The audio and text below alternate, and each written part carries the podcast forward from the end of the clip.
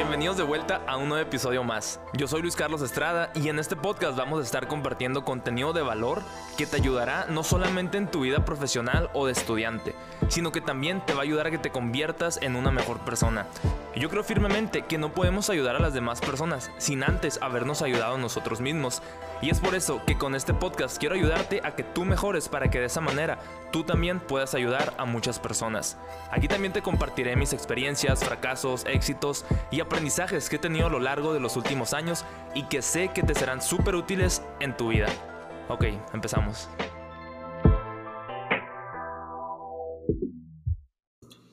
Hey, ¿cómo andan? Bienvenidos a este episodio del podcast que se llama 21 cosas que aprendí a mis 21 años. La verdad es que mañana ya cumplo 22 años, o sea, hoy jueves 6 de mayo es el último día que tengo 21 años. Nunca más voy a volver a tener 21 años. Si me preguntan mi edad, hoy 6 de mayo, voy a decir, tengo 21. De hecho, ayer, 5 de mayo, me la preguntaron de que, hey, ¿cuántos años tienes? Y yo, tengo 21. Aunque sí, en dos días cumplo 22, pero sí, tengo 21 todavía. Y quiero compartir 21 cosas que aprendí a mis 21 años. A lo mejor 21 años suena poco, o a lo mejor muchos para otros, pero siento que he aprendido algunas cosas que si a mí me han sido útiles, igual a ustedes también les pueden ser útiles, entonces los voy a compartir. La número uno es que nunca des nada por seguro, porque cuando damos algo por seguro, generalmente tendemos a dejar de esforzarnos, generalmente tendemos a no echarle ganas, es como que, ah, si de todas maneras me van a dar ese premio, si de todas maneras me van a dar X oportunidad, es como que pues generalmente tendemos a no echarle ganas. Por ejemplo, en un equipo de béisbol, si sabes que vas a jugar el día del juego, a lo mejor durante toda la semana, es como que, ah, voy a faltar a los entrenamientos y de todas maneras el entrenador me va a meter a jugar. Y pues generalmente cuando damos algo por seguro, tendemos a bajar nuestro nivel de esfuerzo, nuestro nivel de disciplina y pues eso no es bueno en el largo plazo. El punto número dos, vas a perder amigos por razones muy tontas. Yo creo que perdí bastantes amigos en los últimos dos años, yo creo. Hoy pues no eran amigos amigos, pero era gente que iba conociendo, que yo consideraba amigos. Y sí, creo que perdí bastantes amigos por la falta de comunicación, por cosas que ni al caso, por distancia, por, no sé, por razones tontas, en pocas palabras. Pero sí, es algo que pasa, así que hay que ser súper selectivos con las amistades que elegimos. Y sobre todo que sean amistades. Siempre me gusta decir esto porque no me acuerdo en dónde lo llegué a escuchar alguna vez. Pero cuando elegimos amistades que son mejores que nosotros, los resultados suelen ser súper padres. Y sí, o sea, tengo muchos amigos, puedo decir. No muchos, muchos, pero sí, los puedo contar con una mano o con las dos manos, mis amigos muy, muy cercanos. Pero a final de cuentas, cuando tienes la oportunidad de tener amigos que son mejor que tú, es algo increíble. Punto número tres. Todos los sueños se pueden hacer realidad, solo que a veces hay que esperar. En este momento yo siento que estoy viviendo una vida que me gusta, la verdad, porque trabajé bastante tiempo para conseguir mi sueño, que pues ahorita es estudiar en una universidad de Estados Unidos. La verdad es que me encanta. Hay muchos altibajos y hay muchos días difíciles, pero la mayoría del tiempo son cosas buenas. Así que sí, todos los, todos los sueños se pueden hacer realidad. Lo que sí es que a veces hay que esperar, como, como lo mencioné. Hay sueños que toman más tiempo y sobre todo hay que tener sueños que tengan propósito. La otra vez una amiga me decía que habían un grupo de estudiantes de su universidad que habían creado un perfil de Instagram o de Facebook, no recuerdo bien, y que querían hacerlo con el único objetivo de conseguir dinero. Entonces, si tu sueño es ser millonario, a final de cuentas, esos millones van a ser la consecuencia de tus acciones. Tu sueño tiene que ir más allá, tiene que ser algo más profundo, porque es muy diferente trabajar por dinero que trabajar por un propósito que eventualmente te va a dar dinero. El dinero solamente es la consecuencia de tus acciones. Así que un sueño bien centrado se puede hacer realidad, sí o sí. Punto número cuatro. Primero tienes que hacer lo que no te gusta para poder hacer lo que sí te gusta. Y ese semestre me he dado cuenta mucho de eso, mi primer semestre en la universidad, que me tocó trabajar en un call center. No quiero criticar ni mucho menos, porque la verdad es que el ambiente de ese trabajo me encantaba. Los managers, los coordinadores, los estudiantes, la verdad es que la gente de ahí, súper increíble, pero el trabajo en sí no era un trabajo que me agradaba tanto. Pero yo sabía que tenía que hacer eso, que igual no me gustaba tanto estar haciendo llamadas y que no me trataran tan bien. Pero al final de cuentas era un paso que me iba a llevar a otro lugar donde quería estar, que es el trabajo que voy a tener el otro semestre, que igual y luego les platico de eso. Pero es un trabajo que me va a gustar. Entonces, sí, primero tuve que hacer algo que no me gusta, pero me di experiencia para poder, para poder hacer algo que sí me gusta. Punto número 5. El comienzo siempre va a ser la parte más difícil de todo lo que hagas. No me acuerdo dónde leí esto, la verdad, pero se me hizo algo demasiado cierto. Cuando empiezas un plan de alimentación, cuando empiezas a hacer ejercicio, cuando empiezas en una nueva escuela, en un nuevo trabajo, en lo que sea, generalmente el comienzo es la parte más difícil. Así que si superas el comienzo, pronto te vas a ir adaptando y eso está súper bien. El punto número 6 encuentra a mentores y, encuentra también modelos a seguir.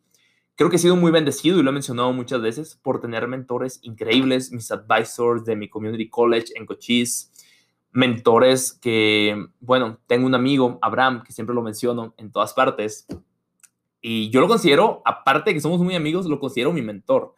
O sea, Abraham sabe un chorro de muchísimas cosas y muchas cosas relacionadas a mis intereses. Por ejemplo, simplemente ayer hice FaceTime con el Abraham como por una hora o 45 minutos, algo así. Y es como que aprendí un chorro, la verdad. O sea, cada vez que hablo con el Abraham, que es mi amigo, pero yo lo considero mi mentor también, y creo que se lo he dicho alguna vez, está padrísimo. Así que tener mentores y modelos a seguir es algo que nos va a ayudar demasiado para poder llegar a donde queremos llegar en un menor periodo de tiempo. Porque digamos que yo quiero tener un negocio de X tipo y qué tal si yo conozco la persona que ya hizo eso. Es como que con un par de pláticas te das una súper buena idea. En cambio, si lo haces por ti mismo, igual está bien porque puedes aprender a prueba y error, pero es mejor tener algún mentor que pueda hacer ese camino mucho más rápido. Punto número 7, ayuda a cuanta más gente puedas y así vas a construir tu propia network. Yo siempre digo que networking no se trata de cuánta gente te puede ayudar, sino de cuántas personas tú puedes ayudar con esa network que tienes. Y cada persona que tú ayudes se va a terminar convirtiendo parte de tu network. Punto número 8, no te victimices por la falta de oportunidades. Hay mucha gente que en este momento desearía vivir la vida que tú y yo tenemos. Y a lo mejor nosotros nos quejamos por oportunidades que ni al caso, a lo mejor otra gente busca oportunidades mucho más chiquitas y no podemos victimizarnos por la falta de oportunidades, porque es muy fácil estar del lado de la queja, pero es muy difícil estar del lado de las personas que toman acción para hacer que esas oportunidades se crean. Y si no sé, y si las oportunidades no están ahí, hay que crearlas, sí se puede, solamente hay que pensar mucho, hay que actuar y hay que no tener miedo de hacer que las cosas sucedan. Porque sí, puedes hacer que las cosas sucedan incluso cuando están en tu contra. Punto número 9. Encuentra amigos leales, no amigos de ratos. Hay mucha gente que dice, ah, yo tengo mis amigos de fiesta, tengo mis amigos del deporte, tengo mis amigos de la escuela. Y está bien, es válido completamente. Yo también he estado en esa situación y probablemente en ese momento también estoy en esa situación, que tengo amigos del béisbol o amigos de la escuela o amigos de la otra escuela o, sí, amigos de diferentes como grupos sociales, por decirlo así, pero es mucho mejor tener esos amigos que están ahí para todo. Tus amigos de verdad, no tus amigos de que de fiesta o de redes sociales o de o de escuela, porque al final de cuentas probablemente tus amigos de escuela no van a salir contigo de fiesta o tus amigos de escuela no van a estar ahí cuando más lo necesitas, a menos que sea algo relacionado a la escuela. Entonces, por eso es mejor tener amigos de verdad, amigos leales para toda la vida. Punto número 10. Invierte en ti mismo si quieres un gran retorno de inversión. Me acuerdo que, no me acuerdo si lo mencioné en el podcast pasado, pero estaba escuchando una entrevista de Rodrigo Herrera. Sí, creo que sí lo mencioné en el podcast pasado, pero lo voy a volver a mencionar porque tiene mucho sentido. Para los que no lo escucharon, Rodrigo Herrera es uno de los tiburones de Shark Tank en México. Y en una entrevista que él dio, él estaba diciendo que posponer la recompensa es lo mejor que puedes hacer. Incluso cuando tuviste un muy buen año económicamente, por decirlo así, mejor eso que, que recibiste en dinero, vuélvelo a invertir en ti mismo, reinviértelo, porque si lo haces así, el retorno de inversión va a ser mucho mayor. Digamos que en un año juntaste 100 mil pesos. Si te los gastas en puras tontadas, probablemente está bien, te lo mereces, es tu recompensa. Y a lo mejor te quedaron 20 mil pesos nomás. Y a lo mejor una inversión de 20 mil pesos no te da un súper gran retorno. En cambio, si prefieres no comprarte lo que te compraste con esos 100 mil pesos, porque te lo merecías, y si prefieres esos 100 mil pesos invertirlos en ti, en tu proyecto, en tu negocio, en lo que sea, el retorno de inversión va a ser mucho mayor. Entonces, por eso es importante posponer la recompensa si quieres un gran retorno de inversión. Y punto número 11, haz feliz a, a las personas que están a tu alrededor. Se siente padrísimo. Me acuerdo que antes de que tuviéramos la pandemia del COVID, algunos amigos y amigas íbamos a los hospitales en Hermosillo, Sonora, en México, para entregar juguetes a los niños, hacíamos, hacíamos muchas actividades de servicio comunitario, y no nomás con ellos, sino que también en el Cochise College, mi colegio comunitario, donde estaba en Douglas, hacíamos mucho servicio comunitario, ayudábamos a muchas personas, y eso está padrísimo. A final de cuentas, nosotros nos divertíamos ayudando, y yo me incluyo totalmente, porque hacer servicio comunitario con tus amigos, con la gente que quieres, con la gente con la que, con la que pasas gran parte de tu tiempo, está padrísimo y al momento en el que tú estás haciendo feliz a otras personas, gracias a tu apoyo a la comunidad, tú también estás siendo feliz. Y la verdad es que está muy padre eso. Punto número 12. Sé consciente de cómo usas tu tiempo. Hay muchas personas, y me incluyo 100%, o sea, si dices de que, ok, voy a utilizar mi tiempo para X, Y, Z, ok, voy a tener resultados ABC, por decirlo así. Pero si no invierto mi tiempo y lo malgasto, a lo mejor y nomás tengo X y Y, y ya no tengo Z, y ya no tengo mi resultado de C. ¿Estás de acuerdo? O sea, por ejemplo, lo voy a poner de otra forma, creo que sonó muy confuso esto. Lo que me refiero es que estés consciente de que la forma en la que inviertes tu tiempo es la forma en la que vas a recibir tu retorno de inversión. Una forma más fácil de decirlo, porque creo que me hice, creo que me hice bolas, creo que me enredé todo si vas a invertir una hora de tu tiempo en escribir un libro, en un mes vas a tener 30 horas de trabajo. Digamos que en 30 horas son 30 páginas, para hacerlo fácil. Ok, 30 páginas, está bien, no pasa nada. A lo mejor pudiste haber invertido más horas, pero preferiste pasarlo en fiestas, con tus amigos, con lo que sea. Y está bien, es totalmente válido. El punto de esto es que seas consciente de eso. En cambio, ¿qué tal si prefieres invertir tres horas cada día en escribir tu libro? En un mes ya tienes 90 horas de trabajo, que se traduce en 90 páginas. A lo mejor tienes el triple de resultados, pero te costó el triple de trabajo. O sea, nada más hay que ser consciente de que, o sea, no puedes querer trabajar una hora en tu libro cada día por un mes, que eso te va a dar 30 páginas, como te dije, y querer al final del mes tener 90 páginas escritas. Ese es el punto nada más.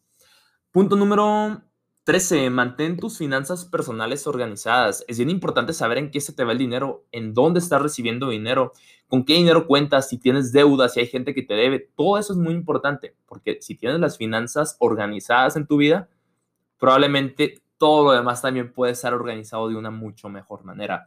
Yo tengo, por ejemplo, una hoja de Excel donde tengo, por ejemplo, dinero que me deben, dinero que va a llegar del trabajo, proyecciones, gastos, inversiones, he hecho muy poquitas, la verdad, pero al final de cuentas tener todo eso organizado, lo tengo desde 2017, desde que tenía 18 años, o sea, tengo 2017, 18, 19, 20 y ahora 21, tengo 5 años organizando todo eso y eso me da una muy buena idea de que, ok, este año me fue bien económicamente o el siguiente, esta va a ser la meta financiera o cosas así.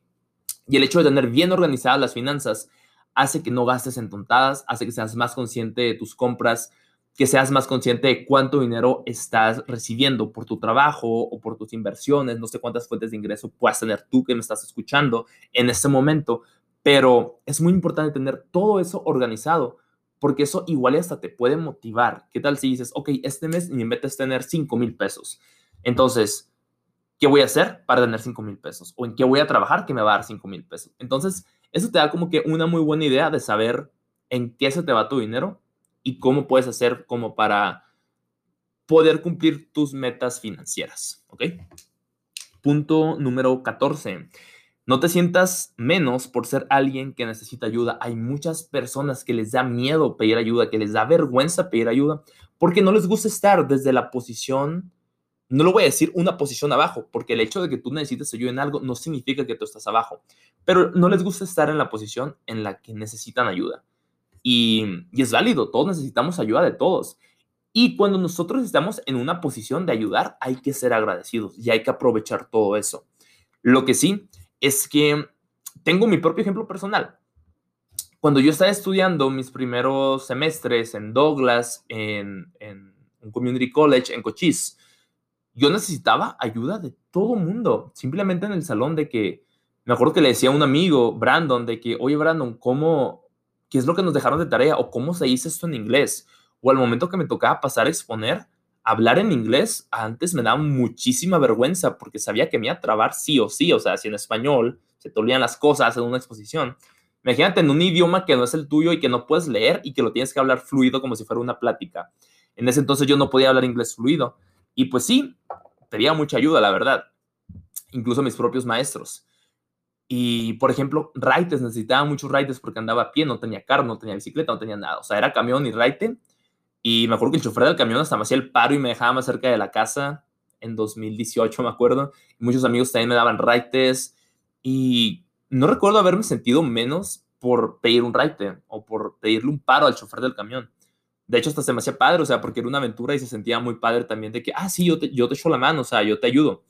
Pero creo que también fui muy bendecido por tener personas que nunca me hicieron, por tener personas que me ayudaran y que nunca me hicieran sentir menos. Eso también estuvo muy padre. Punto número 15. No nos merecemos nada. Todo lo que vayamos a conseguir tiene que tener mucho trabajo de por medio. Estar en una posición en la que tú crees que te mereces todo es como, no, güey, o sea, no nos merecemos nada. Y si no los merecemos, igual nos tenemos que romper la madre para poder, para poder conseguir eso que queremos, sea lo que sea. No nos merecemos absolutamente nada. Y hay muchas veces de que incluso nosotros mismos nos consideramos merecedores. Es más, cuando te llega tu quincena, si trabajas, es de que, ah, me merezco un iPhone porque trabajé duro. No, no te mereces un iPhone. O sea, está bien, o sea, si eres rico, cómprate un iPhone, pero no sustituyas el iPhone por la despensa, no sustituyas el iPhone por tus necesidades personales, tus necesidades básicas. Entonces, no, no nos merecemos nada, incluso cuando creemos que nos merecemos muchas cosas. Aquí todo se gana trabajando. Punto número 16. No tienes que impresionar a nadie, solamente a ti mismo. ¿Cuántas veces nosotros tratamos de hacer cosas para impresionar a las demás personas? A las demás personas estoy seguro que les vale más nuestra vida. Incluso yo creo que nomás a nuestros papás o a nuestra gente muy cercana realmente les importa muchísimo nuestra vida. Pero no tenemos que impresionar absolutamente a nadie. Y si a alguien tenemos que impresionar, es a nosotros mismos. Las metas que te pongas son para ti, para crecer, no para impresionar a la persona que está al lado. Las redes sociales a veces son para impresionar y no no las podemos usar para impresionar. En las redes sociales hay que mostrarnos como somos. Después parecemos que somos un personaje y la cosa no es así. Punto número 17. Ponte en situaciones que te hagan sentir lo más incómodo posible. Esa es la única manera de crecer. Me acuerdo que cuando estaba preparando eh, un escrito, yo escribí, me acuerdo que mm, entre más incómoda sea la situación en la que nos ponemos, más van a ser o mayores van a ser las oportunidades, las oportunidades de que crezcamos. Y creo que es bastante cierto. Es como otra forma de decir salte de tu zona de confort. Punto número 18. Tómate las cosas con humor. Nada es personal. La gente no va por ahí nomás queriendo lastimarnos. O sea, si la gente nos hace bromas, si la gente nos lanza un insulto, que a lo mejor para nosotros suena ofensivo, pero para ellos no hay que tomárnoslos con humor. mejor reírse de todo, que se nos resbalen las cosas y no estar todo el santo día pensando en eso, porque la neta las cosas no funcionan así. La gente generalmente no te quiere lastimar. Es raro cuando pasa eso. Generalmente la gente a veces habla, y me incluyo por supuesto, creo que todos a veces hablamos sin pensarla dos veces y a veces podemos lastimar a personas. Pero cuando estamos del otro lado de la moneda y cuando alguien habla algo que puede sonar ofensivo para nosotros, hay que decirle que, nada, ni al caso, no pasa nada y probablemente no los podemos tomar incluso hasta con humor, incluso nuestros propios errores. De hecho, hace ratito estaba compartiendo que hoy cociné porque mañana trabajo. De hecho, estoy grabando esto a la 1.18 de la mañana y en unas horas me tengo que levantar a trabajar de 9 a 5. Y hace ratito estaba cocinando lunch para mañana, porque pues me tengo que llevar lunch al trabajo. Y me sale malísima la comida, la verdad. O sea, yo no soy bueno para cocinar, por más que le echo ganas, como que no sé, no se me da, la verdad. Y sí, me estaba haciendo carrilla a mis amigos porque les mandé fotos de lo que estaba cocinando. Y de que, ah, jaja, pues de perdida échale sal o de perdida, no me acuerdo que eran uh, sazonadores o cosas así que me estaban diciendo. O una amiga me dijo, la otra marca, mi amigo, yo te ayudo a hacer una buena receta. Y es como que, pues son puras bromas, ¿sabes? Como, y es como que, o sea, en cierta parte es como que, ah, qué flojera tener que cocinar otra vez porque me quedó mala comida, o ah, qué flojera comerme la comida y que todavía mis amigos se estén riendo de mí. Pero no, o sea, no se están riendo de mí no al plan, o sea, porque yo me llevo así con ellos. Entonces, como que me lo tomo con demasiado humor. O sea, sí, son errores muy tontos porque es que, ah, se me quemó la carne, o no me salieron bien las verduras, por decirlo así, o no se cocieron bien X cosa. Y sí, o sea, me lo tomo con humor. Así que también está padre eso porque reírte de ti mismo, pues a mí se me hace muy curado. Punto número 19. Conocer a personas de otras culturas nos abre la mente bien cañón. Este semestre tuve la oportunidad de conocer a gente como de 20 países. En los últimos años había conocido como de otros 10 países. Tengo amigos de todas partes del mundo gracias a la escuela. Y como soy estudiante internacional de México en Estados Unidos, pues generalmente tiendes a conocer a otros estudiantes internacionales de otros países. Y sí, aunque México y Estados Unidos está pegadito, legalmente cuentas como estudiante internacional. Y eso pues me hace también conocer a personas que son internacionales, pero de otros países, de Europa, de Sudamérica o Asia, cosas así. Y la verdad está padrísimo porque te das cuenta, o sea, yo soy mexicano y sé que mi cultura mexicana no es perfecta, sé que tiene cosas padrísimas, pero también sé que tiene cosas que no más no. Igual, estoy en una cultura americana. Hay cosas que me encantan y hay otras cosas que no me gustan para nada. Pero el punto no es una sola cultura. Lo más padre es cuando tomas lo mejor de cada cultura y así puedes construir tu propio criterio, tu forma de pensar. Y sí, creo que conocer personas de otras culturas y aprender de ellos es algo que enriquece demasiado el conocimiento. Punto número 20. Y esta que voy a decir no es mía, es de Paulo Coelho. No desistas, generalmente la última llave del llavero es la que abre la puerta. Es una frase que yo tenía incluso pegada en la puerta de mi cuarto en México cuando vivía allá y me acuerdo que la pegué como en 2016, sí, en las vacaciones de verano de 2016, hace cinco años. Y bueno, yo tenía, para los que me conocen desde entonces, quizás se acordarán que tenía toda la puerta de mi cuarto pegada con frases de motivación. Y una de esas era esa. Esta de Paulo Coelho, no desistas, generalmente la última llave del llavero es la que abre la puerta. Y me di cuenta que es completamente cierto, porque yo me acuerdo que antes de venirme a Estados Unidos había intentado por todas partes irme a alguna escuela en Estados Unidos y no pude. Y dije, voy a hacer un último intento porque ya faltaban tres meses para que fueran las inscripciones ya para empezar la carrera universitaria. Y dije, bueno, va a ser mi último intento ahora sí. Y lo intenté. Terminé en ese colegio por siete semestres, me transferí a la universidad. Acabo de terminar mi octavo semestre, me faltan tres. Y es como que, wow, o sea, qué bueno que no desistí. Porque esa última llave fue la que abrió la cerradura. Y este semestre también lo comprobé. Estuve buscando muchas oportunidades para conseguir un trabajo de verano y no salían las cosas. Y la última puerta que toqué, digamos que otra vez, esa última llave del llavero fue la que abrió la puerta. Y es el trabajo en el que ya entro a trabajar en a la torre en siete horas y media. Y ni siquiera me he dormido por estar grabando podcast. Pero es una bendición poder tener ese trabajo. Y la verdad es que no hay que desistir nunca, porque, como dice Pablo Coelho, la última llave del llavero es la que generalmente abre la puerta. Y lo he comprobado muchas veces. Y el último punto, el número 21, no tengas miedo de hablarle a alguien que es importante para ti solamente por tener miedo a ser rechazados. Yo he invitado a muchas personas a grabar podcast conmigo y sí, hay unos que ni siquiera me pelan, que ni siquiera me contestan y está bien, o sea, a lo mejor voy empezando, no estoy en una posición de fama, no estoy en una posición de éxito, no estoy en una posición de ser alguien conocido. Y probablemente es como que, ah, ¿por qué voy a grabar un podcast con Luis Carlos, no? Pero pues igual y si sigo constante, en algún momento esas personas igual y me voltean a ver y puedo grabar algún podcast con ellos. Con ellos estoy hablando de pues gente que admiro. Y el ejemplo de algo positivo que salió es que en marzo, cuando yo estaba trabajando, eh, no estábamos haciendo nada, la verdad. Estábamos como en un rato libre, por decirlo así. Y le mandé mensaje a dos beisbolistas profesionales que yo admiraba cuando yo estaba chiquito.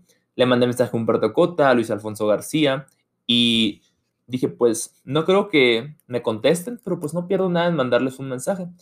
Y los invité a grabar podcast y la verdad es que los dos me contestaron y los dos me dijeron que sí. Y yo estaba que no lo podía creer, la verdad. Y fue como que qué bueno que les hablé, incluso pensando que me iban a rechazar o que simplemente no me iban a contestar. Y pues si estás escuchando este podcast, puedes ir a ver los podcasts anteriores, hace como cinco, bueno, hace como unos siete, ocho episodios, grabamos con Humberto Cota y con Luis Alfonso García, podcast larguísimos, buenísimos, plática increíble, y, y la verdad es que aprendí eso, que no podemos tener miedo a hablarle a personas que son importantes para nosotros solamente por tener miedo al rechazo. Y es mejor, como enseñanza, lo puedo dejar, tener, yo lo veo de esta forma, si lo ves de otra forma, pues entiendo también esa perspectiva, porque en algún momento la tuve, pero creo que es mejor tener grandes derrotas a tener pequeños triunfos. Y esa es la enseñanza con la que he estado, como que, que me ha estado dando vueltas en la cabeza últimamente. Y no sé cómo la vean ustedes, pero así lo veo yo. Y estas fueron las 21 cosas que aprendí a mis 21. Ya, bueno, quien quita y mañana aprendo más, ¿no? En mi último día con 21 años en toda la vida. Y pues ya, el viernes es mi cumple, mañana. Bueno, no sé cuándo estés escuchando esto, pero sí, probablemente cuando lo escuchen ya tenga 22 o casi 22. Espero que les haya gustado mucho el episodio. Nos vemos en la próxima. No se olviden de compartirlo si les gustó. Aparezco en Instagram como arroba Luis C. Estrada 2 y en Facebook como Luis Carlos Estrada por si quieren más contenido. Y sí, espero que les haya gustado mucho el episodio. Gracias por quedarse hasta el final. Nos vemos en la próxima.